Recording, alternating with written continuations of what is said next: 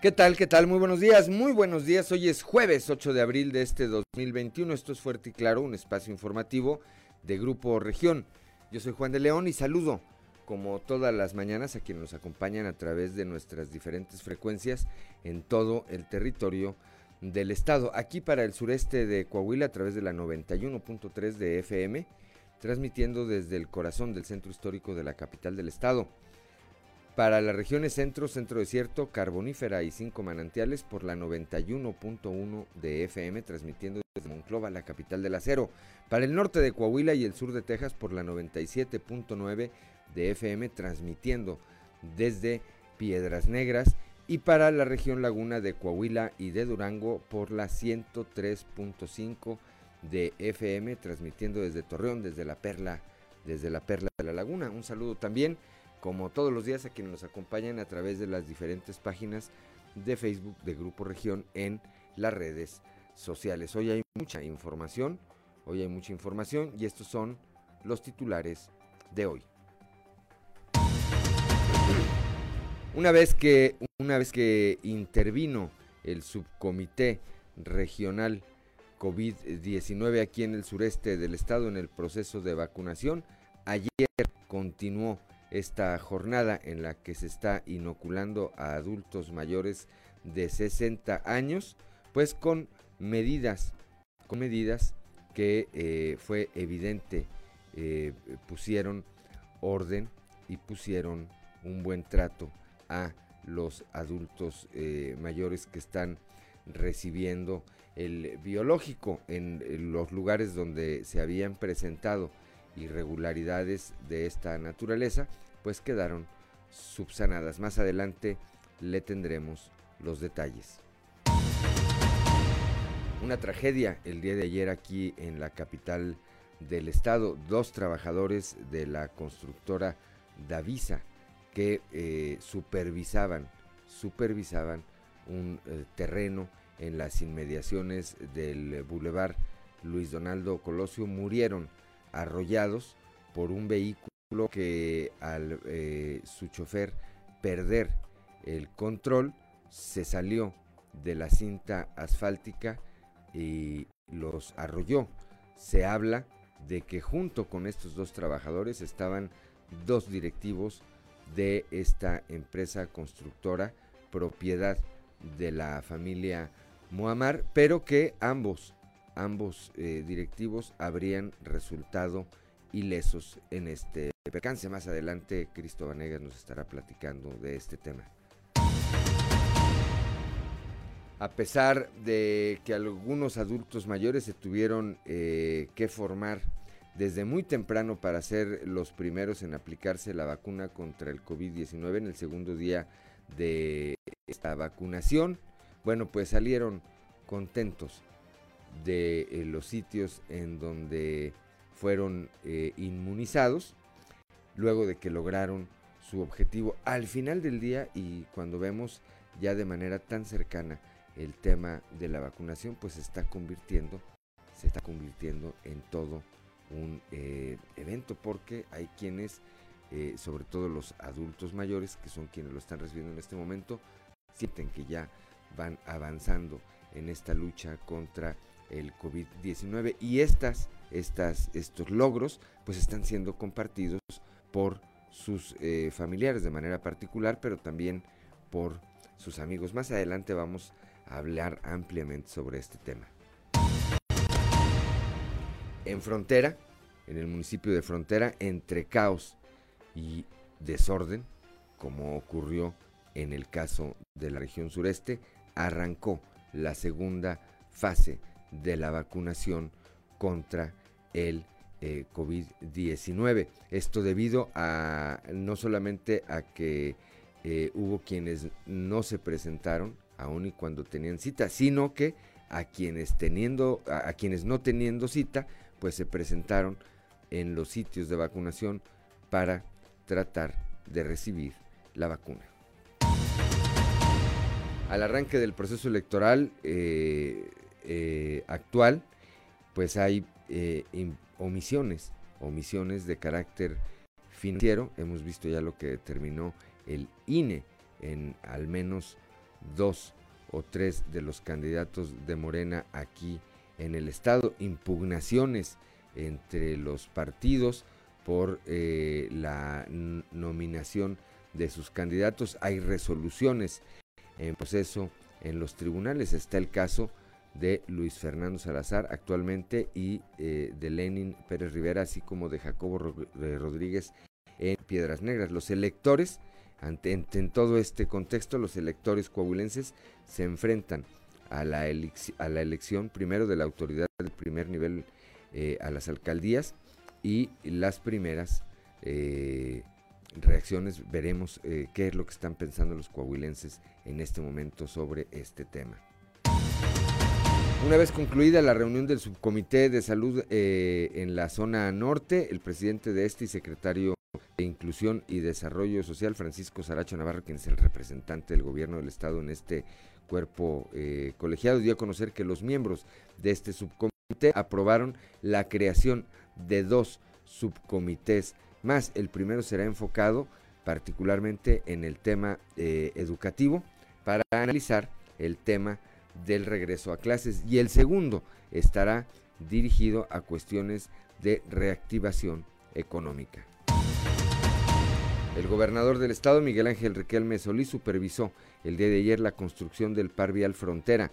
Serán 93 mil metros cuadrados de pavimentación en todo este proyecto, en calles como Guerrero, Francisco Villa, Almadén, Emiliano Zapata y Coahuila, así como acciones de rehabilitación de vialidades, banquetas, guarniciones eh, y, rampas de concreto para acceso a personas con capacidades diferentes, alumbrado POLED, infraestructura verde con jardineras y señalamientos. Más adelante le estaremos platicando de esta gira de trabajo que tuvo el día de ayer el gobernador allá en la región centro. Bueno, pues esta, esta y otra información aquí, hoy en Fuerte y Claro. Yo soy Juan de León y comenzamos.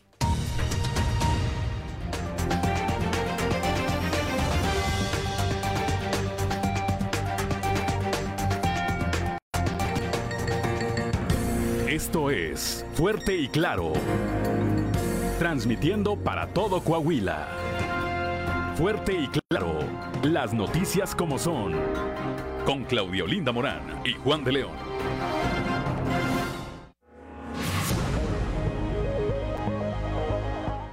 Ya son las 6 de la mañana, 6 de la mañana con 11 minutos. Claudio Linda Morán, muy buenos días. Muy buenos días, Juan. Muy buenos días a toda la audiencia que nos acompaña a esta hora de la mañana, las temperaturas, mire, están entre templadas y algo cálidas en la mayor parte del territorio coahuilense, en Saltillo 14 grados, Monclova 18, Piedras Negras 16, Torreón 17, General Cepeda 14, Arteaga 13 grados, Musquis 15, San Juan de Sabinas 13, San Buenaventura 18, Cuatro Ciénegas 19 y Parras de la Fuente y Ramos Arispe con 16 grados centígrados. Pero si usted quiere saber cómo va a estar el clima el día de hoy, le invito a que escuche a nuestra compañera Angélica Acosta.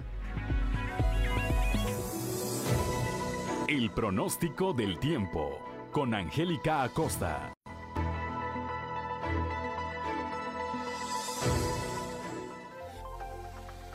Hola, hola, buenos días, me da muchísimo gusto saludarlos en este bonito jueves. Mi nombre es Angélica Costa y nos vamos directamente con la información, los detalles del clima. Listos, pon atención, temperaturas súper agradables. Mi gente bonita para Saltillo, atentos, 25 grados como máxima mínima de 18. Hoy durante el día vamos a tener mucho solecito, va a estar cálido, va a estar agradable, disfruta tu día.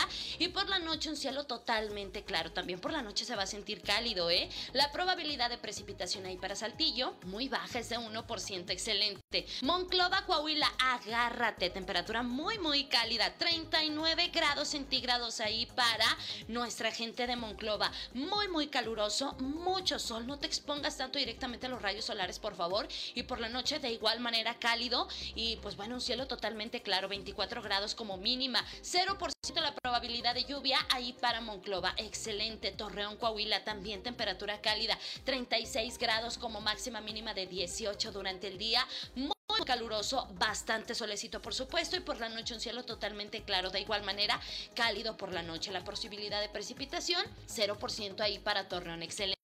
Piedras Negras también temperatura muy cálida como ya es costumbre, también allá para Piedras Negras 38 grados como máxima, mínima de 20 durante el día, mucho solecito muy muy cálido, por favor mantente bien hidratado y por la noche un cielo totalmente claro, de igual manera cálido por la noche, 0% la probabilidad de precipitación mi gente Piedras Negras. Y bueno, pues para todos nuestros amigos que se tienen que trasladar hacia la Sultana del Norte, te comento que allá en Monterrey el termómetro también se va a poner cálido, 35 grados como máxima se espera, mínima de 20 durante el día, muy caluroso, bastante solecito por supuesto, por la noche un cielo totalmente claro, de igual manera cálido por la noche y la posibilidad de precipitación 2%. Amigos, ahí están los detalles del clima, temperaturas muy cálidas, recuerda mantenerte bien hidratado y tener especial cuidado con los niños menores de 5 años y los adultos mayores. Cuídate mucho y recuerda, el uso de cubrebocas sigue siendo obligatorio. Muy buenos días.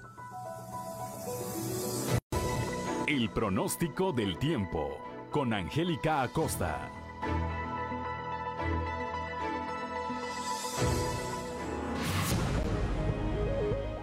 Ya son las 6 de la mañana, 6 de la mañana con 14 minutos. Decíamos, hoy es 8 de abril. Hoy es 8 de abril y si usted quiere saber qué ocurrió en un día como hoy, vamos con Ricardo Guzmán y las efemérides del día. ¿Quiere conocer qué ocurrió un día como hoy? Estas son las efemérides con Ricardo Guzmán.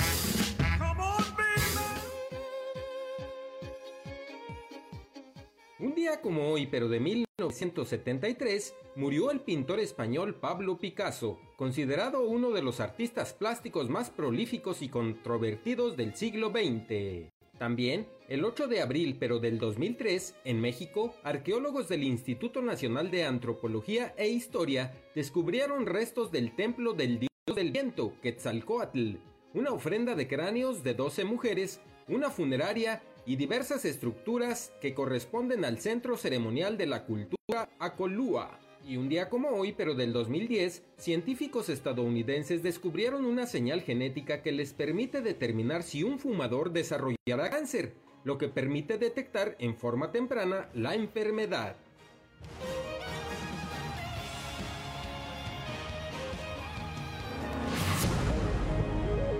6 de la mañana, 6 de la mañana con 15 minutos, que no se le haga tarde, Claudio Linda Morán, Santoral del día de hoy. Pues hoy se van a festejar muchos, San Alberto, Amancio, Dionisio y Gualterio. Gualterio, a ver, San, San Alberto. Alberto. Amancio.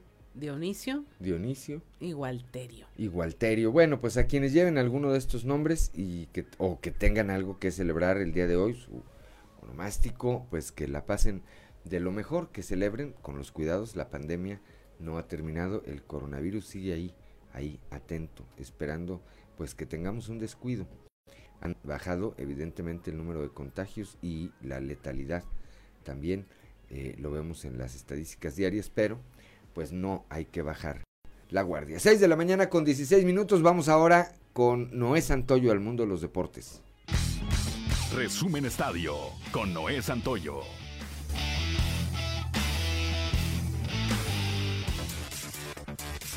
Chelsea dejó encarrilada la eliminatoria de cuartos de final de la Liga de Campeones ante el Oporto en la ida con una victoria por dos goles a cero. El equipo lodinense tiró de eficacia y marcó en el minuto 32 en su única ocasión clara del primer tiempo y remató la contienda en el 85 tras un fallo del mexicano Corona. La vuelta se volverá a disputar en Sevilla el próximo martes debido a las restricciones de viaje por la pandemia del COVID-19. Manfé, delantero del Paris Saint Germain, alcanzó los 8 goles en la Liga de Campeones tras hacer un doblete al Bayern con lo que se acercó a los 10 tantos del líder de la clasificación, el noruego del Borussia Dortmund, Erling Haaland. Manfé que ya hizo 4 goles al Barcelona en el total eliminatoria de los octavos de final, sumó otros dos a su casillero tras el primer choque de ida de cuartos. Fue decisivo en la victoria sobre el Bayern, tres goles a dos, con un par de acciones que dieron ventaja a su equipo. La temporada 2021 de la Liga de Fútbol Americano Profesional en México quedará cancelada por motivos fundamentales para esta cancelación son dos. La pandemia de COVID-19 sigue vigente y no hay una fecha exacta para poder descartar algún riesgo, por lo que la liga no expondrá jugadores, coach y además personal de apoyo, así como al público que en algún momento podría asistir a los encuentros. La segunda es que no se pueden desplazar más las fechas, porque se provocaría jugar dos temporadas de julio a septiembre, lo que lo hace inviable en todos los sentidos. El brazo fuerte dominicano Michael Cleto estará de regreso en la laguna para enfundarse en la camisola algodonera para la temporada 2021 de la Liga Mexicana de Béisbol. El derecho, ex liga mayorista, está listo para encarar su quinto año en el circuito veraniego recordando que fue precisamente Unión Laguna quien lo trajo por primera vez a México en 2016, teniendo una corta estancia de apenas 14 entradas lanzadas, permitiendo dos caras limpias, con una efectividad de 1.29, con 3 bases por bolas y 16 ponches. Zaraperos de Saltillo continúa su preparación para debutar en la Copa San Luis Potosí 2021 de béisbol, cuando enfrente a Sultanes de Monterrey, serie que se estará desarrollando en el diamante del estadio 20 de noviembre de la capital potosina, del 23 al 25 de abril, donde participarán las mejores novenas de la Liga Mexicana de Béisbol. Tras posponer su aniversario 50 de fundación, ahora la novena originaria de la capital coahuilense llegará a esta temporada con el lema Siempre sí, buscando que el título que se disputa en este 2021 se quede en sus vitrinas. Resumen Estadio con Noé Santoyo.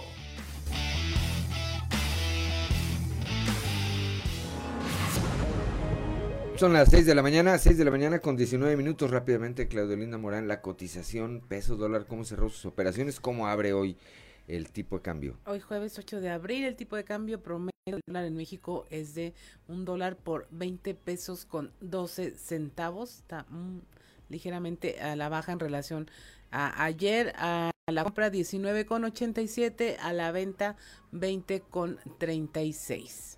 Muy bien, son las 6 de la mañana, 6 de la mañana con 20 minutos. Somos Claudolinda Morán y León. Estamos aquí en Fuerte y Claro.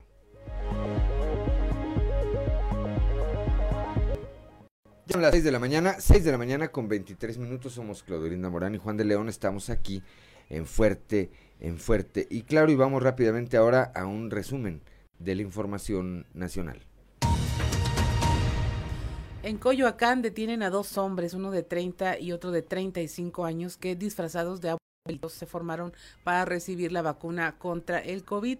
Los dos sujetos se pintaron el pelo y las cejas, además usaron una careta para no ser identificados. Finalmente, una vez que ya recibieron la, la vacuna, se dieron cuenta del el engaño. Se incendia refinería en Veracruz. Hay seis personas lesionadas. Petróleos Mexicanos detalló que eh, fueron cinco personas intoxicadas y una por quemaduras. No, oh, no, no hay muertes en el lugar. Y eh, bueno, se detectó que era un eh, incendio en el área de bombas de la refinería general Lázaro Cárdenas. Acepta juez un trámite de amparo de Alonso Ancira para que prescriban acusaciones. Finalmente, el juzgado octavo de distrito admitió este trámite de demanda promovido por el ex socio mayoritario de Altos Hornos de México, que busca que se declare prescrita o ya sin efectos la, la acusación en su contra por el caso de agronitrogenados. En Hidalgo aíslan a 46 personas por contacto con contagiados de COVID con la cepa británica. Se trata de un ingeniero en mecatrónica de 26 años de edad enviado hace dos semanas de Austria a Pachuca. Se calcula que estuvo en contacto con al menos 31 personas en el hospital y el resto durante sus traslados. En Quintana Roo, el periodista Francisco Canul Cahuich fue una de las primeras personas en reportar y hacer público el caso de Victoria Salazar, la mujer asesinada en Tulum por policías. Y, eh, su casa fue allanada, ya está su caso en, eh, para protección de periodistas.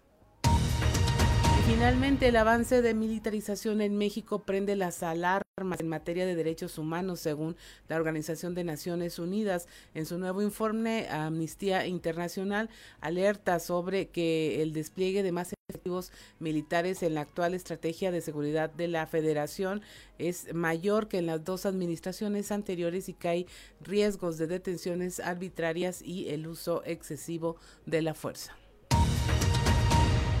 Y hasta aquí la información nacional. Son las gracias, Claudelina Morán. Son las 6 de la mañana, 6 de la mañana con 25 minutos. Vamos ahora a un panorama informativo estatal. Comenzamos aquí en el sureste con nuestro compañero Raúl Rocha, que ayer estuvo platicando de manera directa con algunos de estos adultos mayores que recibieron su vacuna contra el COVID-19 en eh, los distintos puntos que se han instalado aquí en la capital del Estado para este tema. Adelante con Raúl Rocha. ¿Qué tal compañeros? Buenos días. Esta es la información para el día de hoy. A pesar de que algunos adultos mayores se tuvieron que formar desde muy temprano para ser de los primeros en aplicarse la vacuna contra COVID-19, en el segundo día de vacunación salieron de los sitios contentos por lograr su objetivo.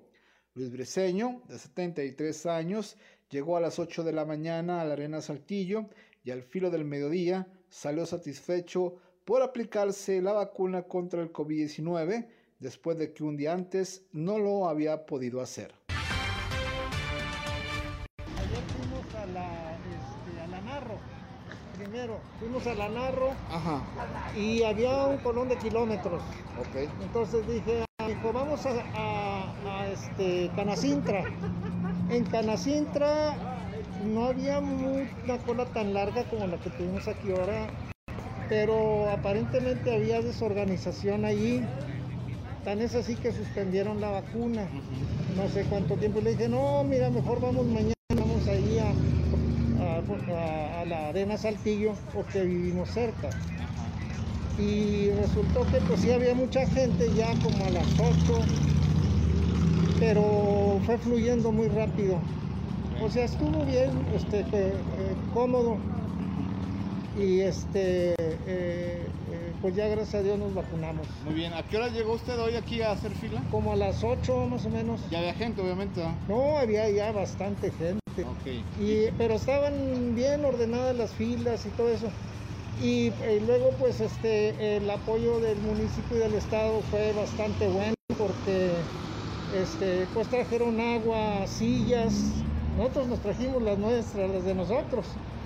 Pero sí, para mucha gente eso es, sobre todo, eh, la atención al adulto mayor es muy importante. Esta es la información para el día de hoy. Buen día. 6 de la mañana, 6 de la mañana con 28 minutos. Vamos ahora con Leslie Delgado. Bueno, ella platicó ayer con eh, Armando Guadiana Tijerina, que además es candidato, candidato a la alcaldía de Saltillo, quien también eh, recibió ya la vacuna contra el COVID-19. Leslie, buenos días. Buen día, informando desde la ciudad de Saltillo, tras recibir la primera dosis de la vacuna anti-COVID-19 el pasado martes, el candidato de Morena a la alcaldía de Saltillo, Armando Guadiana, reiteró que se seguirá cuidando a pesar de ya haberse aplicado el biológico. Además dijo que continuará consumiendo vitaminas para aumentar sus defensas. A continuación, escucharemos su declaración.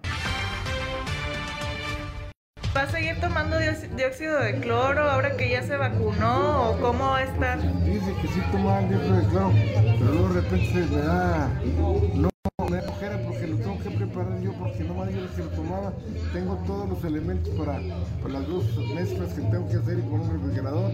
Ya no lo he preparado, pero no porque no lo tenga y no lo quiera, sino porque no he, no, no, no me he dado ese tiempo.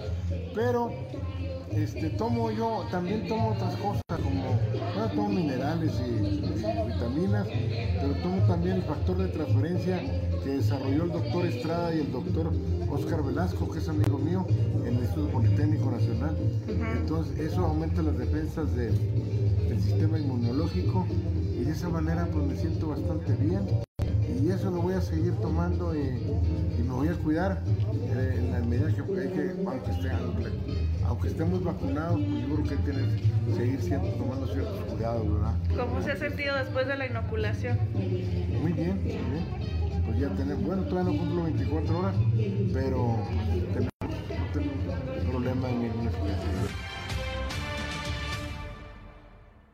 Agradezco la intervención y deseo que tengan un excelente jueves.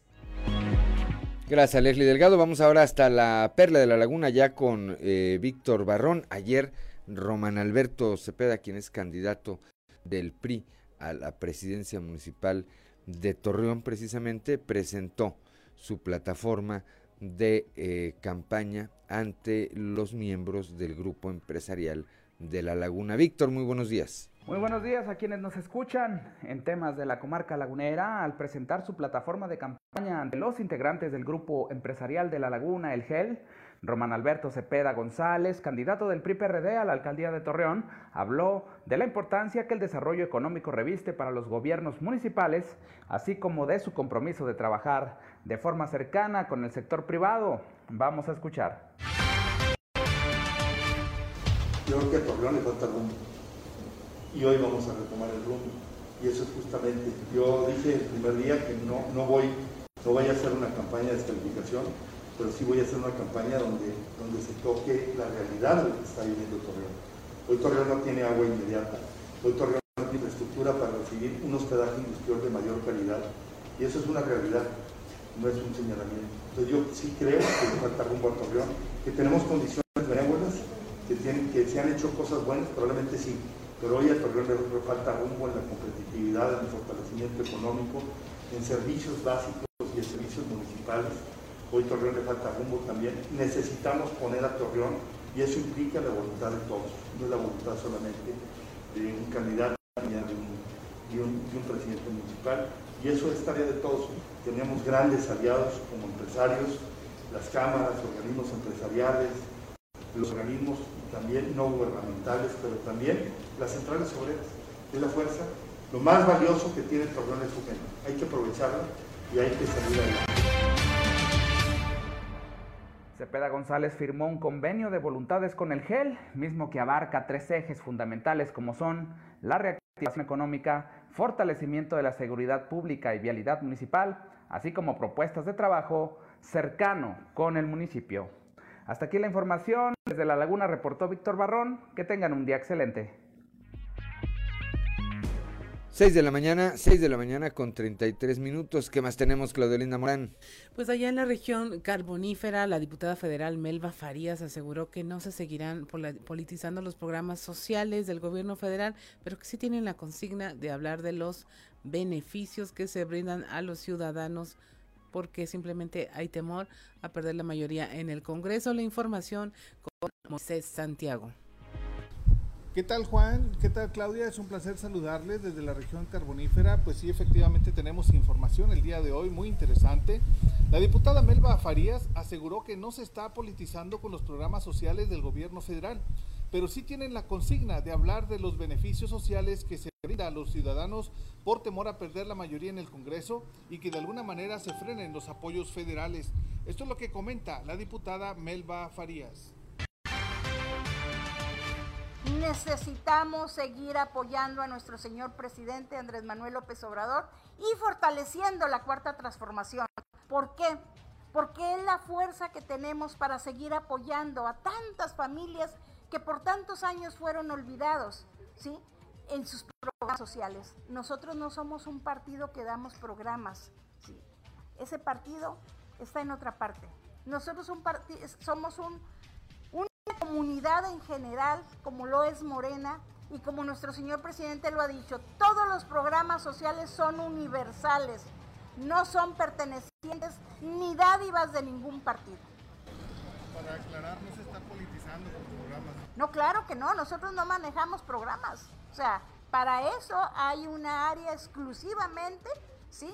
Que es la Secretaría del Bienestar que es quien maneja los programas. Nosotros no manejamos programas de nada. Yo tengo que resaltar el trabajo que nuestro señor presidente lo ha hecho y que seguimos resaltando. Si nosotros no seguimos teniendo la mayoría del Congreso, esto se puede caer.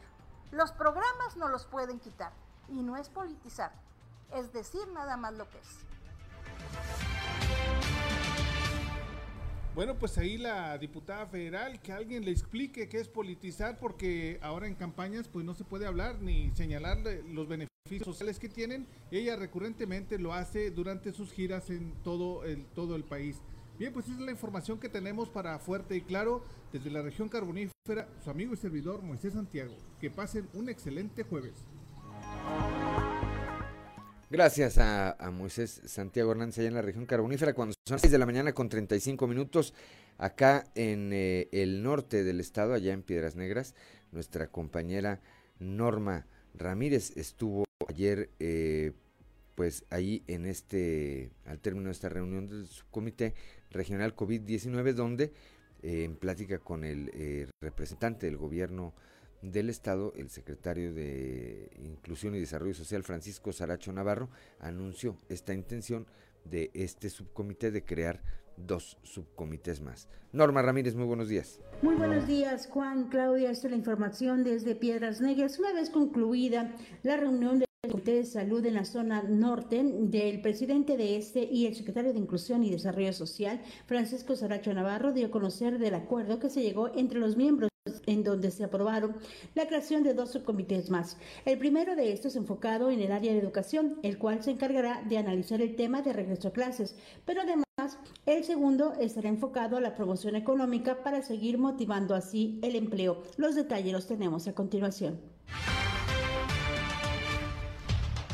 El primero de ellos era de que se iban a crear dos subcomités, uno de educación eh, dos mesas de trabajo dentro de cada subcomité, uno referente al tema de educación, para ir viendo y analizando el tema de educativo y el otro de, promoción económica.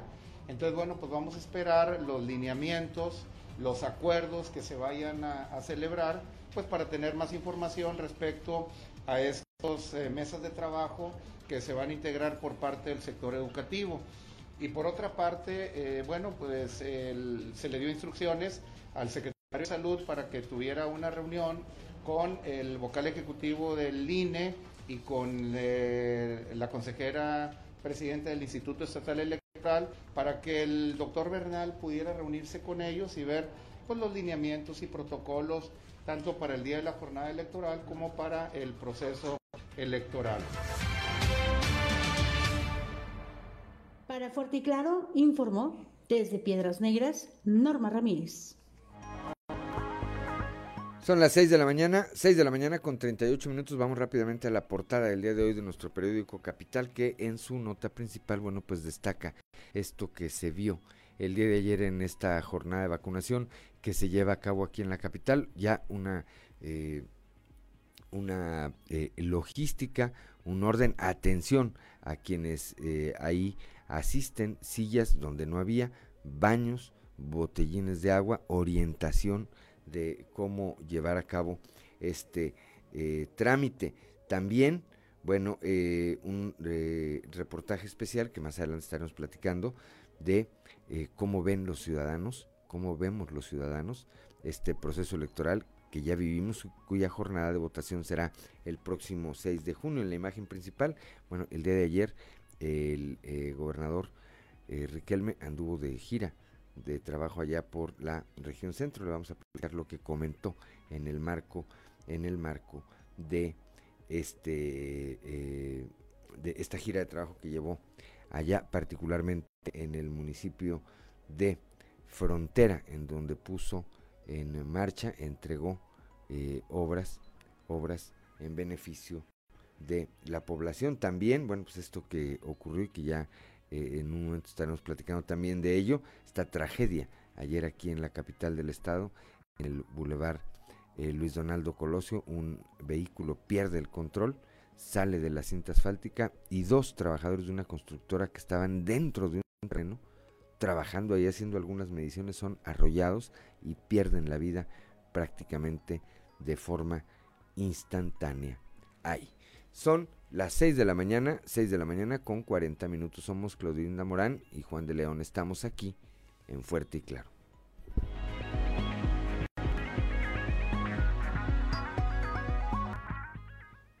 6 de la mañana con 44 minutos. Estamos en fuerte y claro. La temperatura en Saltillo 14 grados, en Monclova 18, Piedras Negras 16, Torreón 17, General Cepeda 14 grados, Arteaga 13, Musquis 15 grados, San Juan de Sabinas 13 grados, San Buenaventura 18, Cuatro Ciénegas 19, Parros de la Fuente y Ramos Arispe con 16 grados. Pero mire, es la hora y es el momento de que usted se detenga a escuchar qué es lo que ocurre en los pasillos de la política.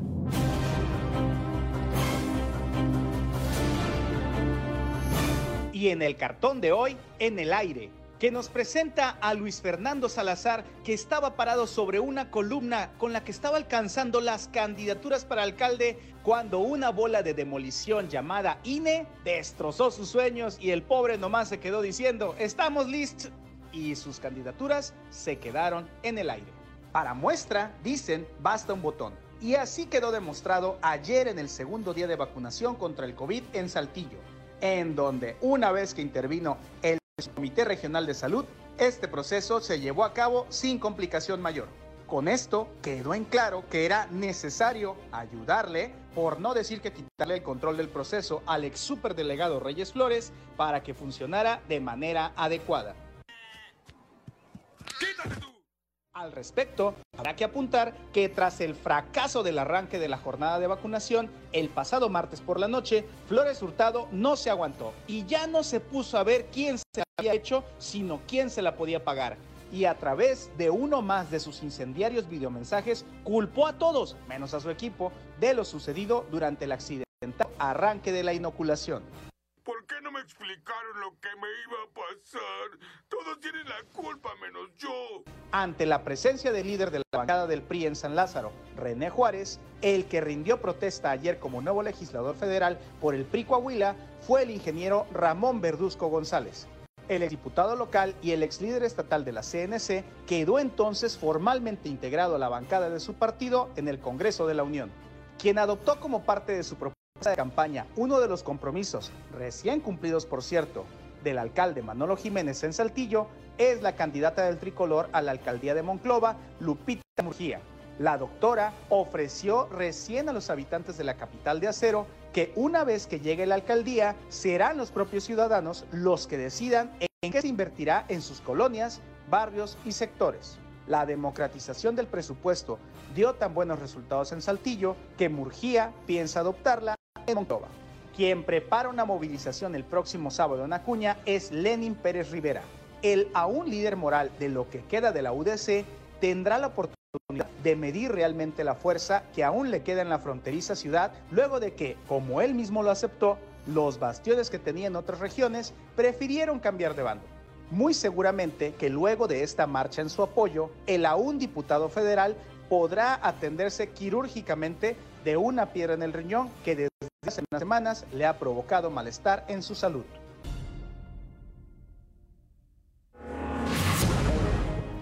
Seis de la mañana con 47 minutos estamos en Fuerte y Claro y mire que hay bastante información eh, en este momento circulando en las redes sociales y aquí con nosotros se la vamos a presentar. Eh, tenemos ya un enlace con algunos de nuestros compañeros. Está Cristo Vanegas ya en la línea. Buenos días, Cristo.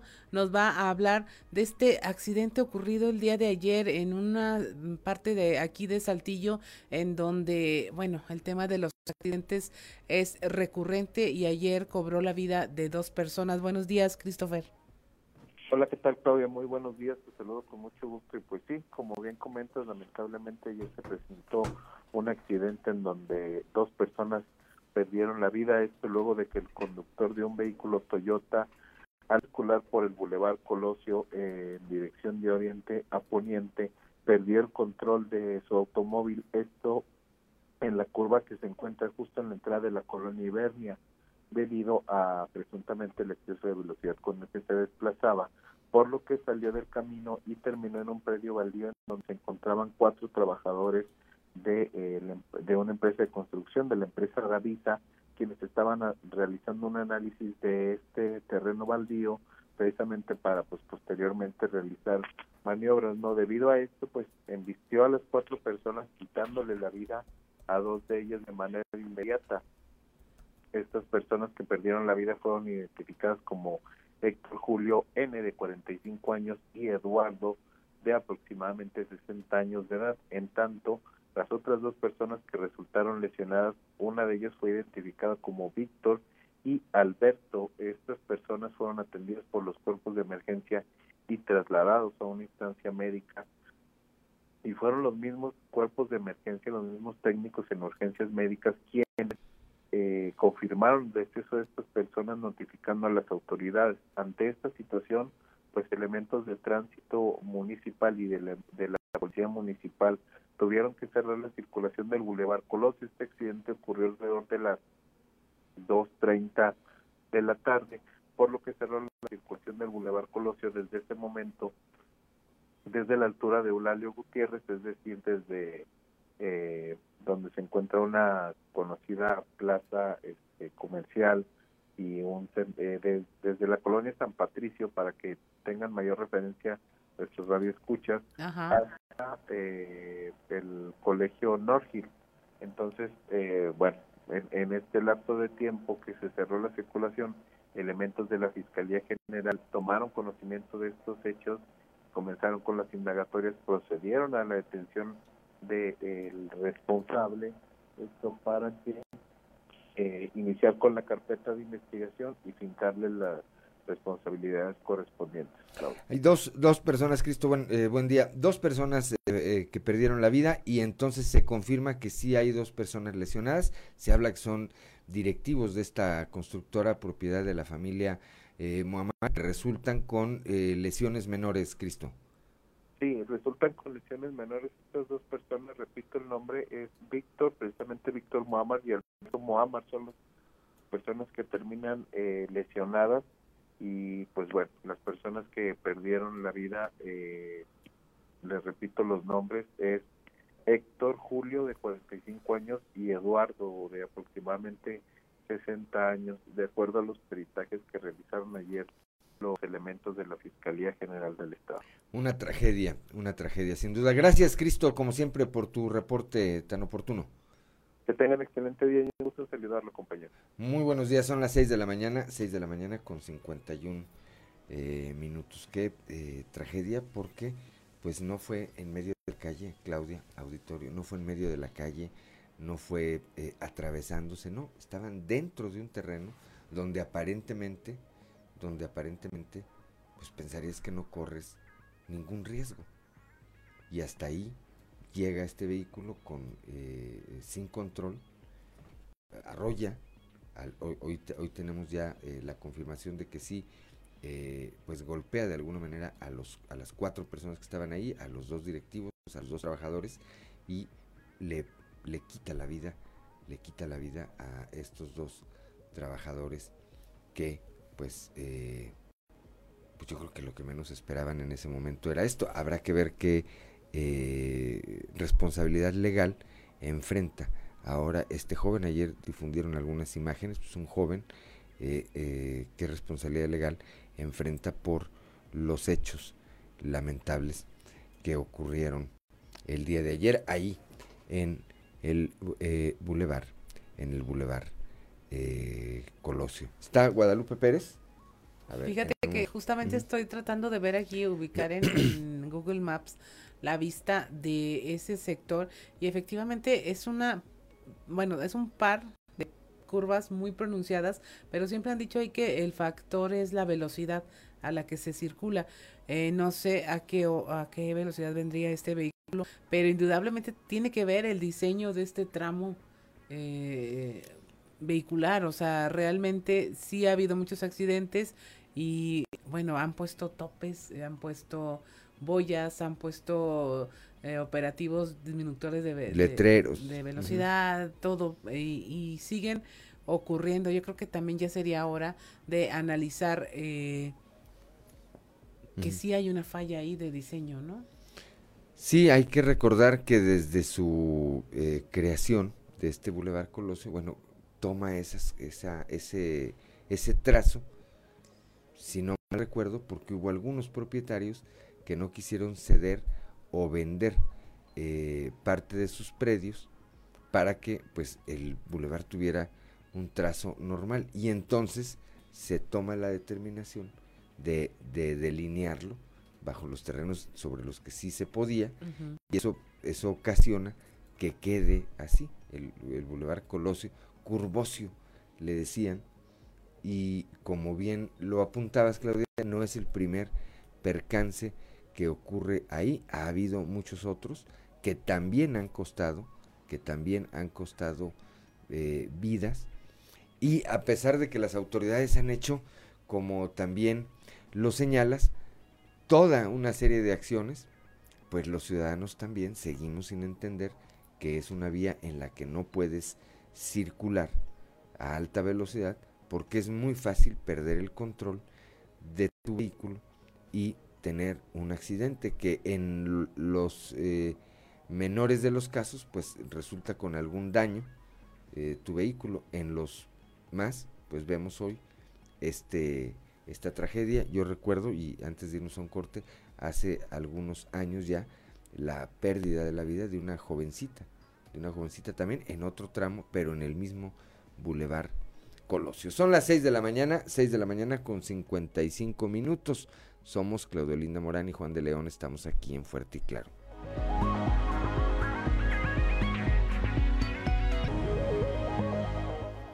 6 de la mañana con 58 minutos. Soy Claudia Olinda Morán. Estamos en Fuerte y Claro. Mire las temperaturas.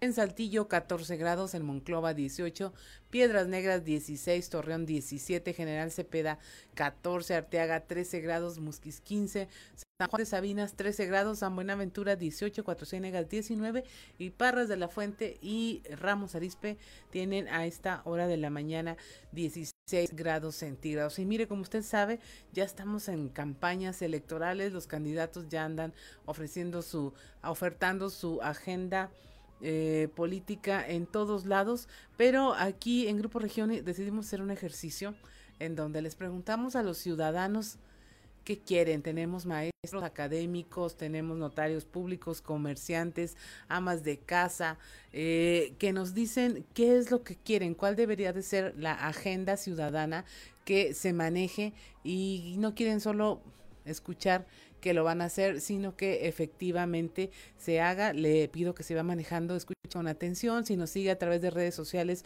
hay muy buenas imágenes sobre este eh, sondeo ciudadano que se hizo en todas las regiones del estado.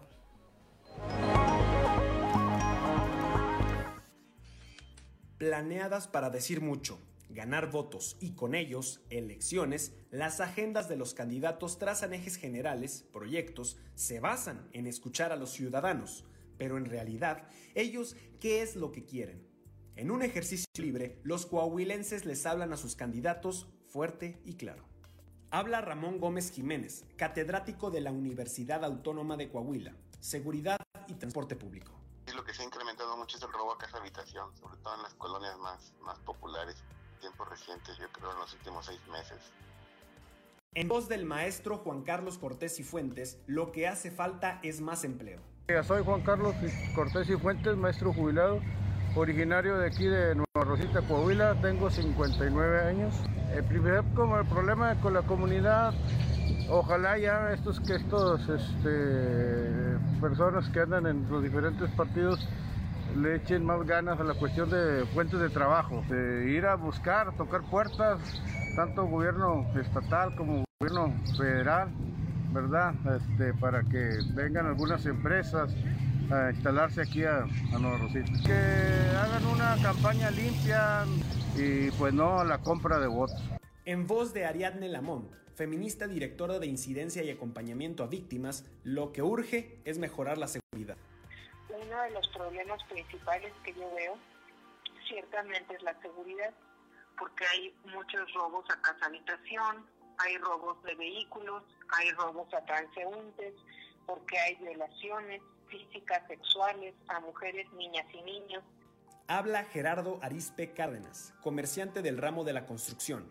Faltan espacios recreativos. Pues yo creo que promover este parques eh, recreativos aquí en la ciudad, hay lugares muy bonitos eh, que, se pueden, que se pueden adecuar para que la gente tenga esparcimiento.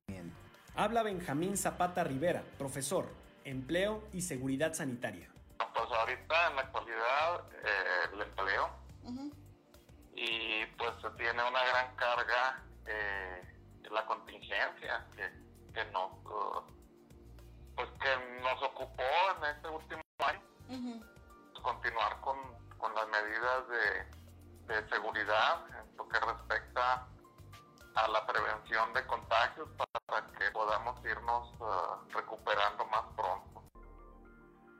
Lee el reportaje completo en nuestras redes sociales y periódico Capital.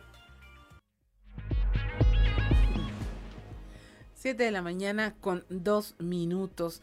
Renuncia un integrante de, la, más bien la planilla de Fuerza por México en Musqui. Se quedaron sin planilla para esta elección del 6 de junio. Esto tras el cambio de candidato por paridad de género. Fuentes Flores, presidente del Comité Municipal Electoral, nos eh, da esta información. Planilla de Fuerza por México, en donde pues ellos ratifican que se sienten eh, traicionados por el partido al no respetar la, este, la planilla que ellos, que ellos propusieron, ¿sí? Y por eso pues meten lo que es su renuncia irrevocable a participar en las próximas elecciones municipales. Pues sí, hasta ahorita sí meten lo que es este, eh, esa renuncia así, nada más que nosotros para que sea una renuncia formal, pues se tiene que venir a ratificar de todos los miembros de la planilla aquí ante, ante el secretario eh, con previa identificación que están ratificando lo que es esa renuncia al puesto que ellos tienen, que ellos tienen designado. Eh, pues el logotipo va a tener que, va a tener que aparecer, o si en caso de que no, a ver cómo es lo que decide ya lo que es Saltillo. Posiblemente se pida también de que pues a lo mejor puedan proponer alguna otra planilla, sí, pero este pues ya va a depender directamente de ellos. Pero así como vinieron a dejarla el día de ayer, pues dijeron que no.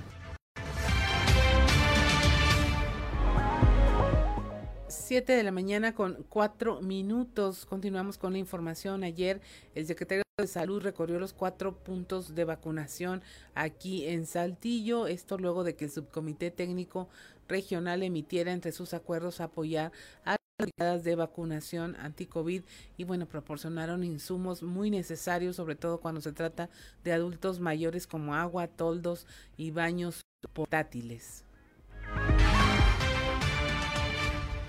Venimos a apoyar, venimos a ver lo que se necesita, venimos a orientación del gobernador a ver que todo vaya en orden. Eh, pusimos ambulancias de terapia intensiva en los cuatro puntos. Hay médicos, hay estudiantes de medicina que van a venir a apoyarnos. Aquí son 200 estudiantes de medicina. En Torreón estamos pidiendo también estudiantes de medicina. Eh, coordinamos con la, con la estancia del bienestar para que esos muchachos que ya salen en unos meses ser su internado sean vacunados por, en el requerimiento del servicio que nos están dando en este momento. Son arriba de 200 muchachos. La vacuna que está poniendo es hasta Seneca. Son alrededor de 10 a 12 mil dosis diarias en los cuatro puntos. Aquí estamos poniendo de 2 a 3 mil diarios. Hay personal de ISTE, hay personal de la Secretaría de Salud y hay personal de, del Seguro Social. La es buena, nuestra intención es apoyar, es sumarnos, es que todo vaya lo mejor posible. 7 de la mañana con 5 minutos. También en este en esta jornada de vacunación un adulto mayor que se encontraba en un punto de inoculación en la ciudad universitaria Campus Arteaga presentó dolor en el pecho, fue atendido por el propio secretario de Salud Roberto Bernal, quien dice que durante el segundo día de la brigada de vacunación se presentaron otros dos de dos desmayos en el módulo de la arena Saltillo y este dice bueno dice que no se trata de ninguna reacción a las vacunas sino de descompensación a lo mejor por la espera o por el tipo de afectaciones que tienen. Ya se han eh, presentado ocho casos similares en la entidad. Hidrataciones Vengo de Arteaga, un paciente presentó un dolor muy severo en el corazón, la subimos a la ambulancia, le tomamos el electrocardiograma, yo personalmente valoré el electrocardiograma, le oí su corazón, afortunadamente no había sido infarto. Eh, en, la, en la arena tenemos dos de ellos que los llevamos al hospital, esa es la idea, es estar trabajando es sumarnos, sumarnos en todo. Escuchamos que la personal de salud está pidiendo que los vacunen, ahorita escuchábamos a dos piezas de medicina. 7 de la mañana con 7 minutos y mire, allá en Ciudad Frontera, la ciudad de Riel, como le llaman, este arranca este segunda fase de vacunación entre caos y desorden debido a que no solamente se presentaron las personas que ya estaban citadas vía telefónica, sino quienes no tenían cita confirmada, generando ahí un tumulto mayor a lo esperado y largas filas al exterior de este punto de vacunación. Claudia Garza del Toro, titular de los programas Bienestar y de esta misma campaña, habló al respecto. Esto no era necesario, la gente se vino sin cita, este, lo cual nos, eh, pues nos abruma porque eh, tenemos lleno total adentro. Digo, más gente de la que se esperaba, ¿no? Sí, sí, sí, ya está llegando casi el doble de la gente que esperábamos, de citados por hora. O sea, no se respetó esa parte y, y eso nos hace que, que, la gente que llegue pues tenga que hacer filas, pero bueno, vamos a atender a todos en la medida de lo posible. Vamos a tener que pedir más biológico en la mediodía, si Dios quiere y esperando que el calor no nos haga mucha merma. Nosotros teníamos proyectado convocados 1800, pero van a llegar más, eh, bueno, ya llegaron más, entonces calculo que vamos a estar vacunando unos 2200 en cada uno de los puntos eh, y ya mañana pues terminamos el resto de la gente. Teníamos planeado que el biológico estuviera aquí aproximadamente a las 8.20 porque se tardan un rato en prepararlo eh, para arrancar a lo mucho la vacunación, al, por decir al 10 para las 9, una cosa así, y empezamos a las casi a las 9 y media. 7 de la mañana con 9 minutos, las temperaturas en Saltillo 14 grados, Monclova 18, Piedras Negras 16, Torreón 17, General Cepeda 14 grados, en Arteaga 13, Musquis 15 grados, San Juan de Sabinas 13 grados, San Buenaventura 18, Cuatro Ciénegas 19, Parras de la Fuente y Ramos Arispe, ambos municipios registran 16 grados. Y mire, ayer el gobernador del estado, Miguel Riquelme, supervisó la construcción llamado par vial frontera van a ser eh, 93 mil metros cuadrados de pavimentación eh, que abarca calles como La Guerrero, Francisco Villa, Almadén, Emiliano Zapata y Coahuila, así como acciones de rehabilitación de vialidades, banquetas y guarniciones. También habrá ya las eh, rampas de concreto para acceso a personas con capacidades diferentes, alumbrado tipo LED, infraestructura verde con jardineras y señalamientos. Aquí también se integran espacios de con sus carriles de separación y una ciclovía de dos metros para quienes se trasladan a sus centros de trabajo. También se plantea ahí la construcción de un paso a desnivel sobre las vías del ferrocarril por la calle Coahuila, donde el puente será de 22 metros con un ancho de 5.40 metros. Imagínense el tamaño de la obra que involucra además 20 parabuses, rampas peatonales, eh, eh, rehabilitar el actual puente, esta obra social programada no, no, detiene su paso, dice el gobernador, se siguen los protocolos de salud establecidos y se respeta el marco legal para su eh, desarrollo, independientemente, bueno, de que estamos en un proceso electoral. La supervisión del avance de estas obras es una garantía de que se continúan con estos trabajos. Son las 7:11 de la mañana en Torreón. Los animalistas dicen no es que pidamos nuevas leyes, lo que queremos es que se respeten las vigentes. Esto eh, lo dijo Diamar Martínez, activista por los derechos de los animales en la región lagunera. Dijo que la petición para los candidatos no es que inventen nuevas leyes, sino que pongan en práctica las leyes y los reglamentos vigentes porque luego resulta que los ganadores se olvidan de los compromisos que adquieren en campaña. Híjole, es que es bien complicado porque ya se ha pedido en otras ocasiones y realmente se les olvida. Yo creo que realmente sería el llamado principal el que se aplique la ley que existe y, también que ellos eh, al momento de estar en el puesto no se olviden que como funcionarios deben de proteger la vida en general de su territorio. Creo este que los, o sea, no es como una petición de una creación de ley porque la ley existe. Más bien es que ellos como funcionarios, como representantes en un estado, pues realmente acaten la protección al animal, o sea, las leyes que existen en, relación a ellos. Los pocos que se llegan a, vincular a, o que llegan a, a la fiscalía, bueno, salen con una con un pago mínimo, ¿no? La vida de un animal en dos mil pesos se soluciona. Si realmente no necesitamos eso, necesitamos un castigo ejemplar, pues que realmente sacuda.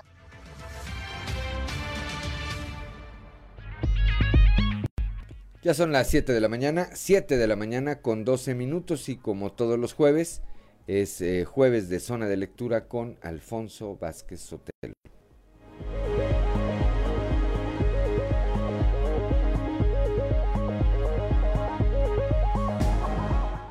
Zona de lectura con Alfonso Vázquez Sotelo. Muy buenos días. Esperemos que ya usted se haya vacunado a los mayores de 65 o más años y que pronto llegue la vacuna para todos. En este día quisiera recomendarles los siguientes libros. De Elizabeth Ferrer, un libro titulado Lola Álvarez Bravo. La presente obra recoge alrededor de 100 fotografías en blanco y negro de la primera fotógrafa mexicana sus imágenes están delicadamente tramadas de ironía y juegos visuales que presentan en algunos momentos la técnica del collage y con una reinterpretación significativa de objetos y personas. El libro de que les hablo incluye un estudio de Elizabeth Ferrer en el que se transcriben fragmentos de entrevista con la fotógrafa y sus amistades. Esto está en Fondo de Cultura Económica. De Philip José Farmer, el libro titulado a sus, a sus cuerpos dispersos. Después del momento de su muerte, el famoso explorador y escritor Richard Francis Burton despierta entre millones de cuerpos humanos dispersos a lo largo de una planicie delimitada por un inmenso río. Así es la vida después de la muerte. En este más allá, la humanidad entera ha renacido y pronto comienzan las viejas rencillas por los recursos y el poder. Burton, apoyado por mujeres victorianas, Mark Twain, Cyrano de Bergerac, Gilgamesh, hombres del Paleolítico y seres extraterrestres, extraterrestres decide recorrer el río en, en búsqueda de la causa de esta extraña resurrección de seres que la hicieron posible. A esta primera entrega de la fabulosa saga del Mundo Río, ganadora en 1972 del premio Hugo, seguirán otros cuatro títulos de la serie. Philip José Farmer, escritor estadounidense de ciencia ficción y fantasía, es autor de novelas y relatos breves. También lo tenemos en Fondo de Cultura Económica.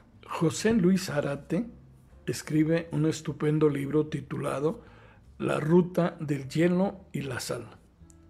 El ser humano ha emprendido largos viajes en búsqueda de lo desconocido y ha especulado sobre lo que trae consigo el océano.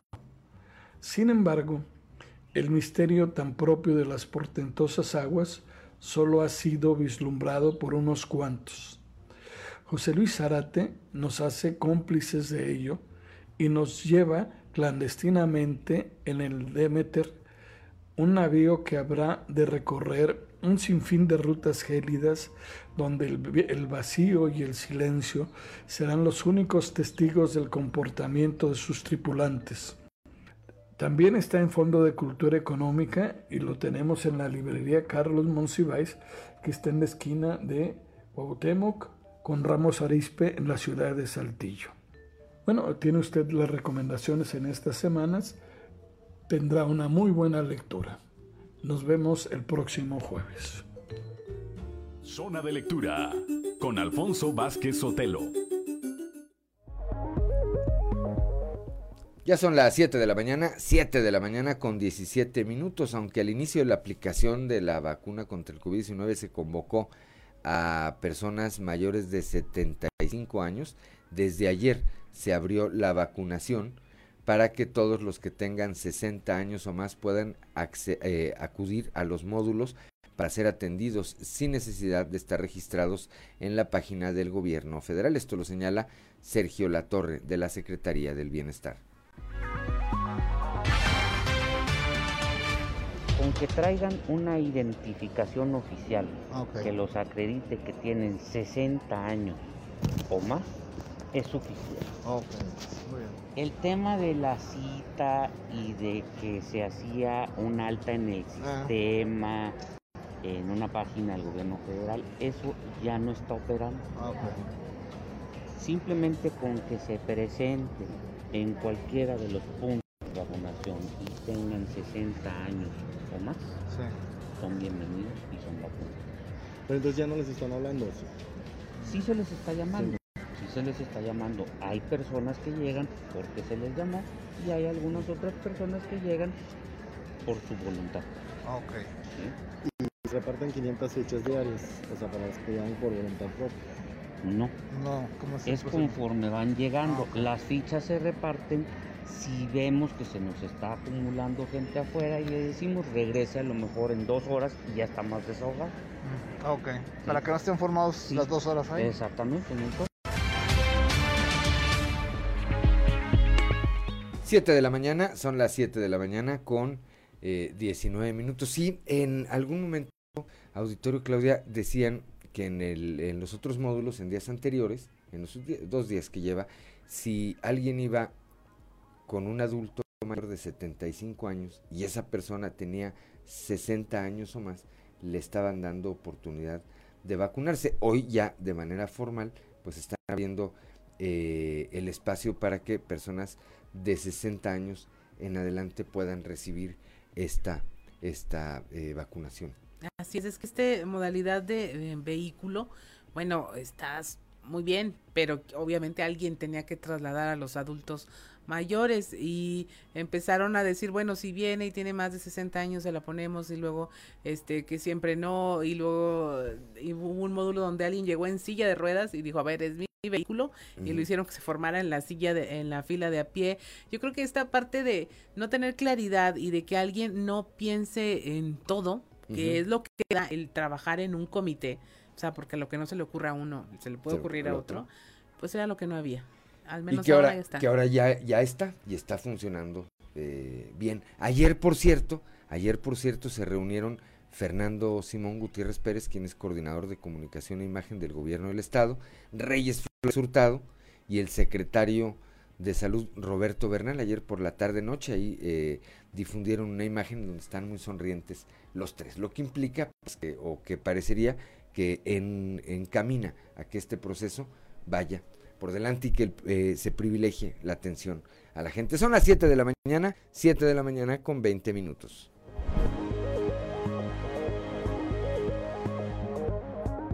Siete de la mañana con 24 minutos. Y mire, en Piedras Negras, eh, la diputada Esperanza Tapa, quien es maestra especializada en menores con discapacidad está proponiendo legislar a favor de las personas con autismo. Dice que sabe lo que es eh, enfrentar esta enfermedad, esta condición y que busca legislar a favor de leyes que apoyen a instituciones como la Asociación Emanuel en pro de los niños autistas.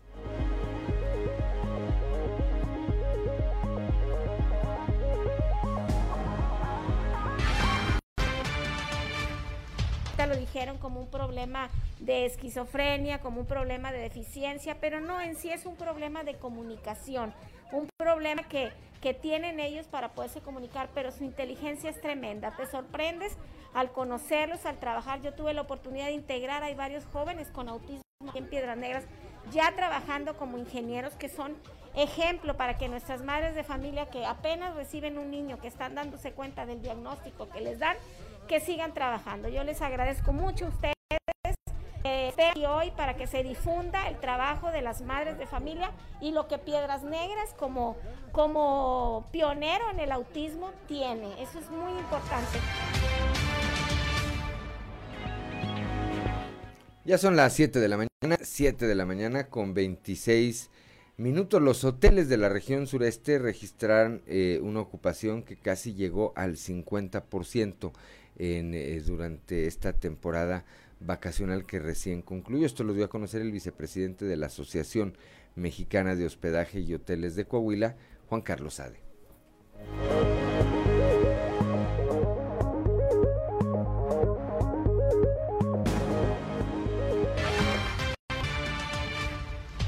los hoteles están este, eh, pues alrededor de llegaron casi al 50, no logramos llegar al 50 por los 40 y tantos, 46, 47. ¿Y, ese, y, cómo ven ese número?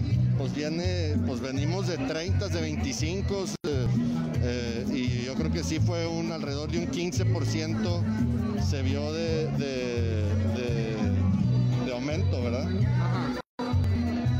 De a, falta una semana más, ¿no? Eh, ¿Se mantendría este número o ya disminuirá? ¿Cómo lo verían? Yo creo que se mantiene, sobre todo para el fin de semana.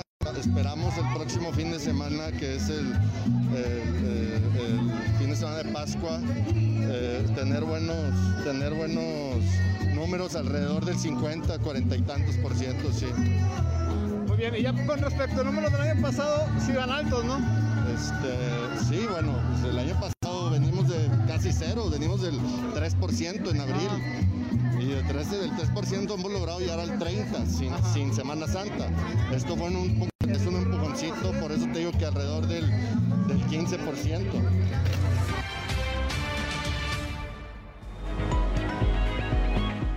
Ya son las 7 de la mañana, 7 de la mañana con 27 minutos. Vamos ahora a las voces de hoy en Fuerte y Claro con eh, mi compañero Ricardo Guzmán.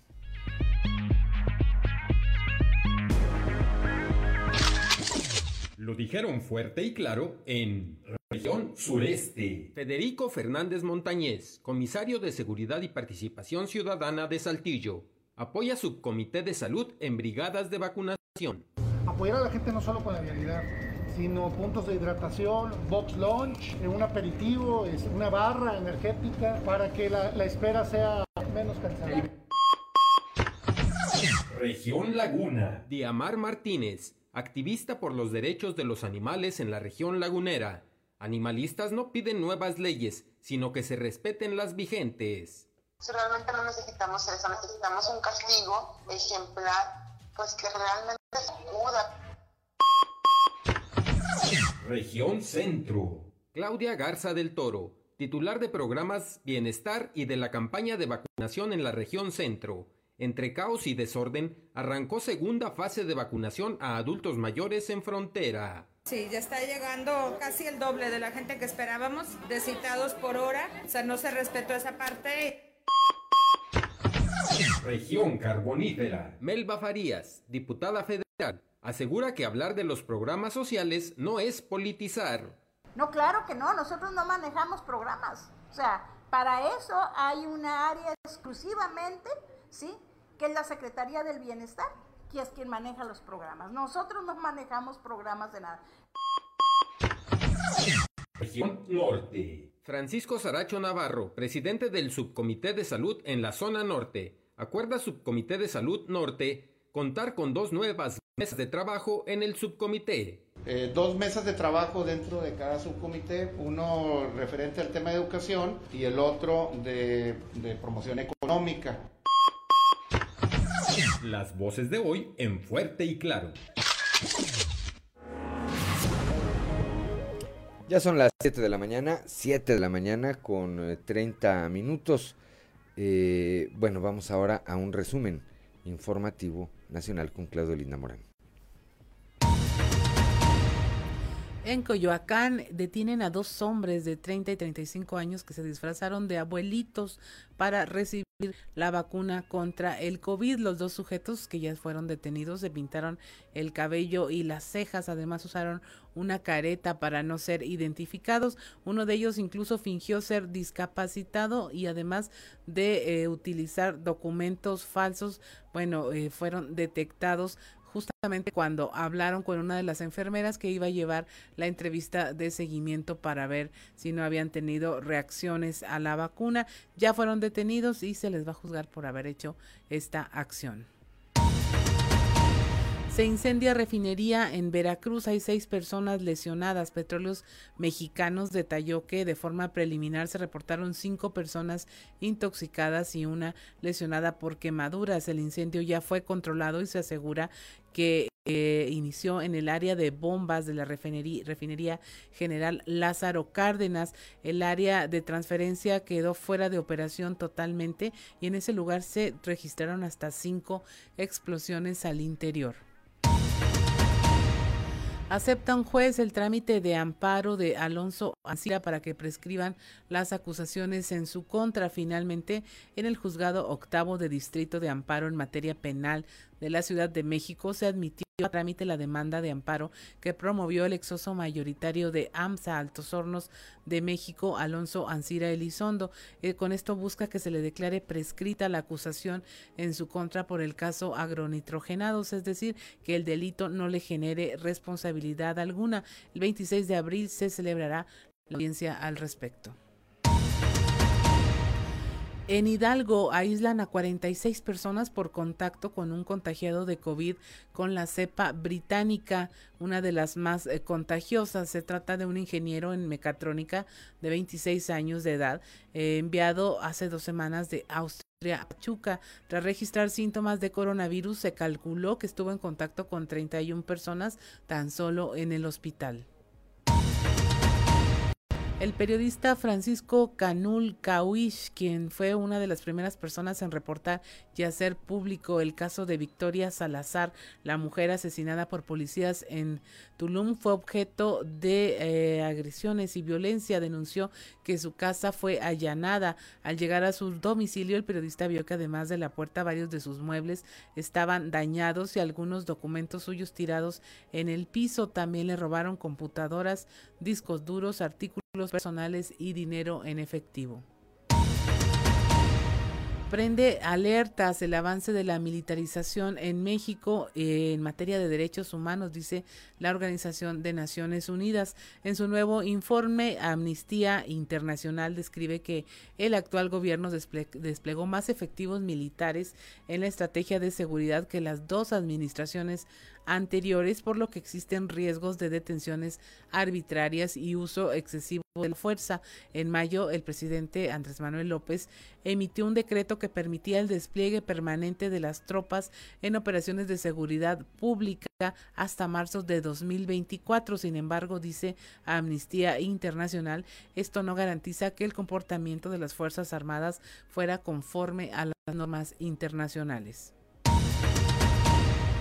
Un hospital de Aguascalientes participará en un ensayo de la vacuna anticovid para niños. El gobernador de este estado, Martín Orozco, mencionó que el Hospital Hidalgo y otros tres institutos de salud de la Ciudad de México fueron seleccionados para realizar el protocolo de la vacuna para niños contra el COVID, esto de la farmacéutica estadounidense Johnson Johnson. Y finalmente, pese al acuerdo, trabajadores de limpieza, seguridad y comedores seguirán en outsourcing, así lo señaló Fernando Llanes Martínez, quien es presidente de la Comisión de Seguridad Social y Recursos Humanos de la CONCAMIN. Aseguró que estos sectores son considerados especializados, por lo que mantendrán el esquema de subcontratación. Hasta aquí la información nacional. Continuamos en Fuerte y Claro.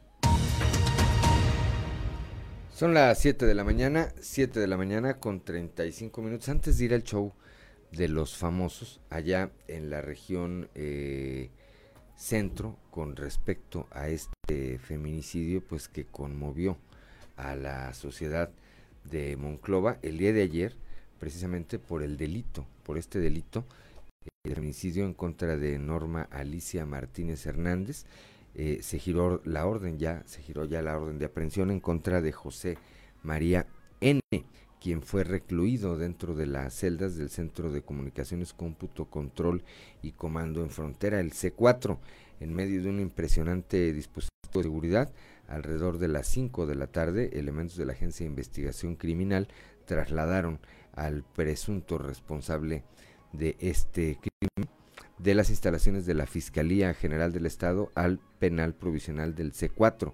La salida del presunto feminicida se dio custodiado por un evento, por un convoy, perdón, de cuatro unidades eh, con elementos fuertemente armados. Lo subieron en la parte trasera de un vehículo eh, color blanco con dos agentes en sus costados. Al pasar por la aduana de reporteros iba con la cabeza entre las piernas y una gorra azul cubriendo su cabeza y el rostro para no enfrentar el asedio de los medios de comunicación. En menos de 10 minutos fue ingresado a la unidad por la parte trasera eh, del C4 para su internamiento en el penal provisional bajo la orden de aprehensión emitida el pasado 7 de abril por el delito de feminicidio girada por el juez del juzgado de primera instancia en materia penal del sistema acusatorio y oral del distrito judicial de Monclova. Y es que, eh, bueno, pues ya está detenido, lo decíamos el día que ocurrió este eh, eh, lamentable crimen, en apenas una hora la Fiscalía, en unas horas la Fiscalía General del Estado logró la localización y la aprehensión de quien se considera como probable responsable de esta joven mujer. Apenas una semana antes, con bombo y platillo, le había pedido matrimonio le había entregado pues el anillo, ¿verdad? Para casarse y una semana después, al calor, todo apunta, todo apunta que al calor de una discusión, pues la asfixió con sus propias manos. Siete de la mañana con 37 minutos, es hora de ir al show de los famosos con Amberly Lozano.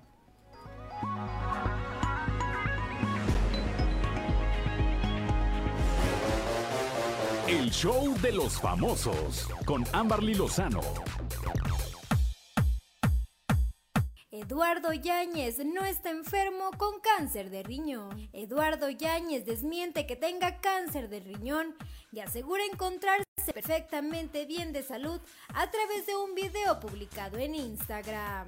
La revista TV Notas, en su más reciente número, aseguró que el actor de 60 años había sido operado de unos cálculos renales y que fue diagnosticado con cáncer en el riñón. Ante esta información, Yáñez subió un video en el que desmiente categóricamente que esté enfermo.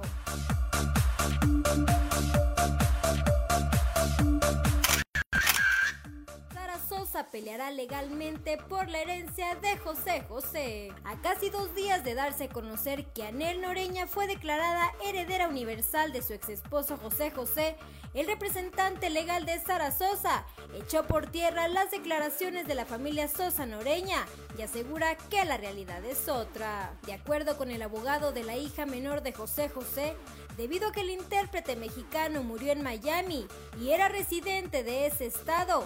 La ley de la Florida aplica y lo que pasa en México es completamente irrelevante en materia legal. Se informó que el abogado de Sara Sosa y Sara Salazar confirmó que ninguno de los familiares de José José ni los abogados de estos se han puesto en contacto con él y tampoco corroboran que existiera un testamento en Estados Unidos.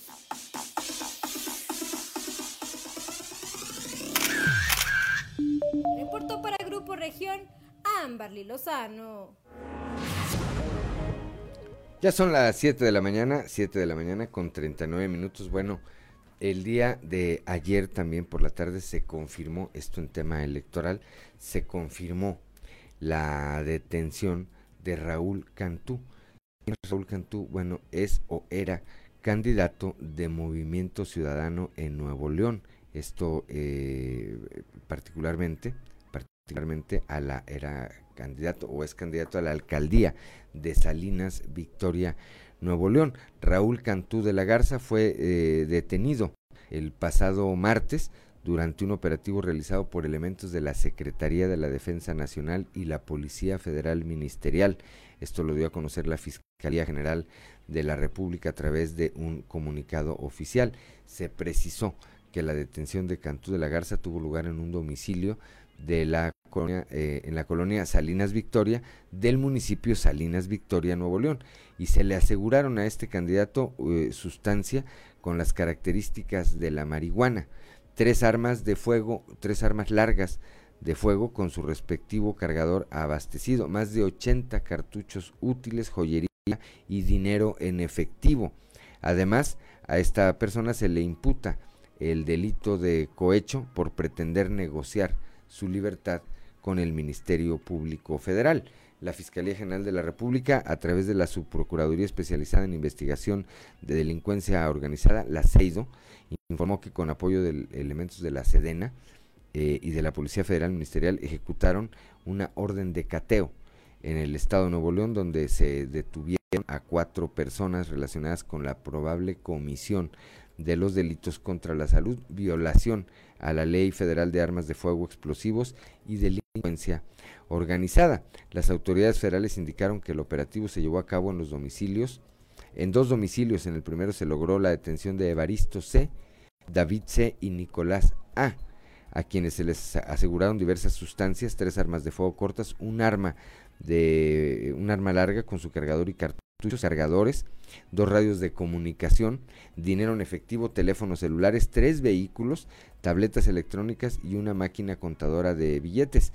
En el segundo, eh, en el segundo eh, cateo ubicado en la calle Miguel Hidalgo de la misma colonia, se detuvo a Raúl C. Y bueno, pues e, evidentemente al formar eh, parte de un partido político, aparece esta persona pues con Samuel García. 7 de la mañana, 7 de la mañana con 42 minutos. Ya son las 7 de la mañana, 7 de la mañana con 46 minutos, ya nada más redondeando este tema de eh, Raúl Cantú, candidato de Movimiento Ciudadano en, eh, Salinas, Victoria, Nuevo León. Habrá que decir que, bueno, pues a partir de esto, a partir de la detención de, este, de esta persona, pues algunas imágenes que evidentemente en algún momento se había tomado con el candidato de ese partido a la gubernatura de Nuevo León, Samuel García, el senador con licencia, pues se les están, se les está dando amplia eh, difusión. Y es que hay quienes dicen que ahora ya en el estado de Nuevo León son la carrera por la gubernatura se ha centrado en dos eh, personajes, en eh, Samuel García de Movimiento Ciudadano y en el candidato y en el candidato del el PRI a este cargo, Adrián de la Garza, que el caso de eh, esta serie de errores que se le han estado difundiendo a la candidata de Morena, Clara Luz Flores, la han llevado ya al tercer lugar en las preferencias electorales y que bueno, pues es eh, a partir de esto de a partir de esto que pues evidentemente los eh, adversarios de Samuel eh, García están tratando de pues aprovechar esta coyuntura esta coyuntura que se da para pues perjudicar la imagen que tiene este candidato Claudia así es Juan y bueno va a seguir ese tema adelante este está muy cerquita Nuevo León como para que no nos importe lo que ocurre por allá. Sin, duda tiene efectos bastante eh, cercanos en Coahuila, todo lo que ocurre en esa región. Y en efecto estaba viendo yo cómo eh, de la detención se derivaron muchos movimientos, no solo políticos, sino que la gente en redes sociales también está con el tema encima y está muy atentos de lo que ocurre. Definitivamente es un elemento con el que eh, ya se contaba, pero ahora se ha vuelto más crítico y más eh, puntual sobre eh, la información que se está generando en el tema electoral. Está moviendo las encuestas, está moviendo todo esa expectativa ciudadana y la esfera pública está totalmente volcada y lástima que solo sean los escándalos. Pues sí, hablando de escándalos, ayer Alfredo Adame, ya estamos prácticamente en la recta final, ayer Alfredo Adame, que pues ya también eh, le tocó su parte en esto con ese audio que revelaron donde dice que pues se va a quedar con 25 millones. Ayer dijo eh, este artista que además es candidato a la diputación local por el Partido Redes Sociales Progresistas que no pasa nada si los ciudadanos deciden no votar por él. Dijo, yo me regreso a mi casa a andar en fiestas en lugar de andarme enlodando los zapatos, caminando como loco y tratando de ayudar a la gente.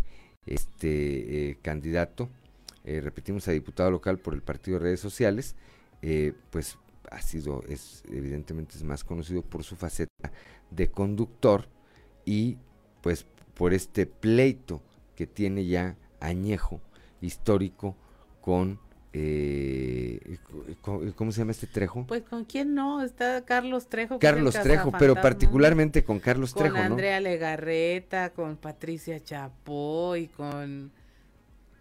tiene su lista grande de... No hemos tenido todavía eh, noticias de cómo le esté yendo a, a Paquita, la del barrio, en, este, en este eh, proceso electoral que ya arrancó, así como a algunos otros eh, artistas, bueno, figuras públicas, artistas, deportistas, ¿verdad? Este, reinas o ex reinas de la belleza, como el caso de Lupita Jones, y que pues eh, se ha hablado mucho, se ha hablado mucho en torno a cuál es la motivación de los partidos, el travieso Arce, cuál ha sido, cuál fue la motivación de los partidos de llevarlos de llevarlos como eh, candidatos en eh, lo que se considera el proceso electoral más importante de los últimos tiempos, 21 mil, eh, cerca de 21 mil cargos son los que están en juego, y si no es que son los 21 mil, esa me parece que es la cifra exacta entre diputaciones federales, alcaldías, gubernaturas, gubernaturas. No, no me queden claro, no, no, no lo tengo claro si hay también en juego algunos congresos eh, locales, pero en el caso de Coahuila son 38 residencias eh, municipales y 7 diputaciones federales de mayoría, las que estarán, eh, las que estarán en juego en este proceso electoral cuya jornada de votación, repetimos, es el próximo 6 de junio. Y bueno, pues ahí está lo que dice eh, Alfredo Adame. Si no votan por mí, pues mejor, dijo, me regreso a mi casa y no ando batallando, este, enlodándome los zapatos. Así es. Eh, mira, eh, por eso se me hace muy interesante y ojalá puedan verlo en nuestras redes sociales, este ejercicio de ciudadanos. Ellos mandan porque realmente es el poder del voto el que puede hacer que las cosas cambien y que, bueno, ya se enfrenten estas eh, candidaturas chapuceras, estas candidaturas que sí, la ley da derechos, pero lo hemos hablado muchas veces aquí, hay cosas que son legales, pero que éticamente son cuestionables. Y yo creo que el abanderar un partido político sin tener verdadera vocación, el abanderar una causa para tener acceso a un presupuesto que esté por ley, pues no, a lo mejor no lo pueden juzgar eh, jurídicamente por eso, pero sí es cuestionable. No sé si viste por algunas de las opiniones eh, de las personas entrevistadas, pero en todas las regiones hay voces muy interesantes. Hay gente que dice, a ver, yo sé que a los municipios no les toca ni, ni educación pero van a tener que voltear a ver eso y de alguna manera ser los reguladores para que el gobierno federal le entre a esos temas. Hay gente que dice, ya, ya no nos hagan obras en los cerros de... Eh, edificando monumentos, necesitamos obras que no se ven como el drenaje, mm, hay cosas eh, como la pavimentación que les afecta directamente eh, en las viviendas, en el valor de las propiedades y la gente lo está señalando. Yo creo que es una buena forma y un buen ejercicio para que los candidatos no empiecen a decir que apenas están escuchando a la gente. Así es. Mira, ahí nuestro compañero Sergio Peinbert, allá en Torreón, nos eh, complementa, dice, Durango va a renovar Congreso local. Además de los diputados federales, este, estará renovando el Congreso bueno, pues ya son las 7 de la mañana con 53 minutos, ya nos vamos esta mañana, esta mañana de jueves. Gracias, gracias por acompañarnos como siempre, gracias a Ricardo Guzmán en la producción, a Ricardo López en los controles, a Cristian y a Uciel que hacen posible la transmisión de este espacio a través de las redes sociales, a ti Claudio Linda Morán como siempre, pero sobre todo a usted que nos distingue con el favor de su atención. Lo esperamos el día de mañana a partir de las 6 y hasta las 8 y hasta las 8 de la mañana aquí en Fuerte y Claro. Muy buenos días.